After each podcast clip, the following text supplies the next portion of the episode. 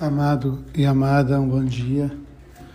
Hoje a palavra de Deus nos traz a festa mais importante para a comunidade de Israel, que é a festa do grande perdão.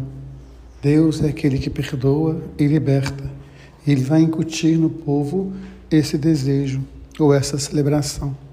Ontem nós falávamos do tempo que é marcado pela ação de Deus, pela experiência de Deus com o povo e do povo com Deus.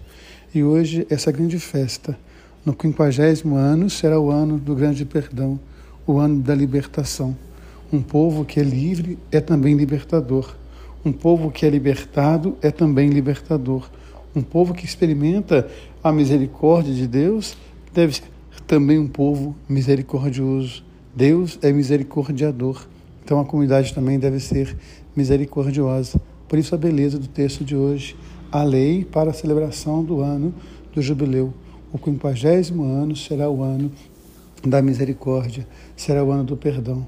Tudo aquilo que o povo experimentou na ação de Deus, tirando do Egito, agora o povo deve praticar no seu dia a dia, na relação com seus irmãos.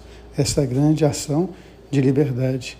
o Evangelho nos fala da morte de João Batista. Me lembro muito de meu professor que dizia: os homens não suportaram João Batista, que dizia: se alguém tem duas túnicas, dê uma a quem não tem.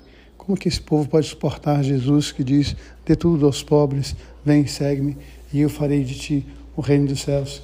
Que a gente possa pensar então naquilo que nós somos capazes de fazer misericórdia, daquilo que nós somos capazes de doar no nosso coração e que a gente possa sempre buscar ser livres e libertos, e assim também libertadores, misericordiados e também misericordiadores.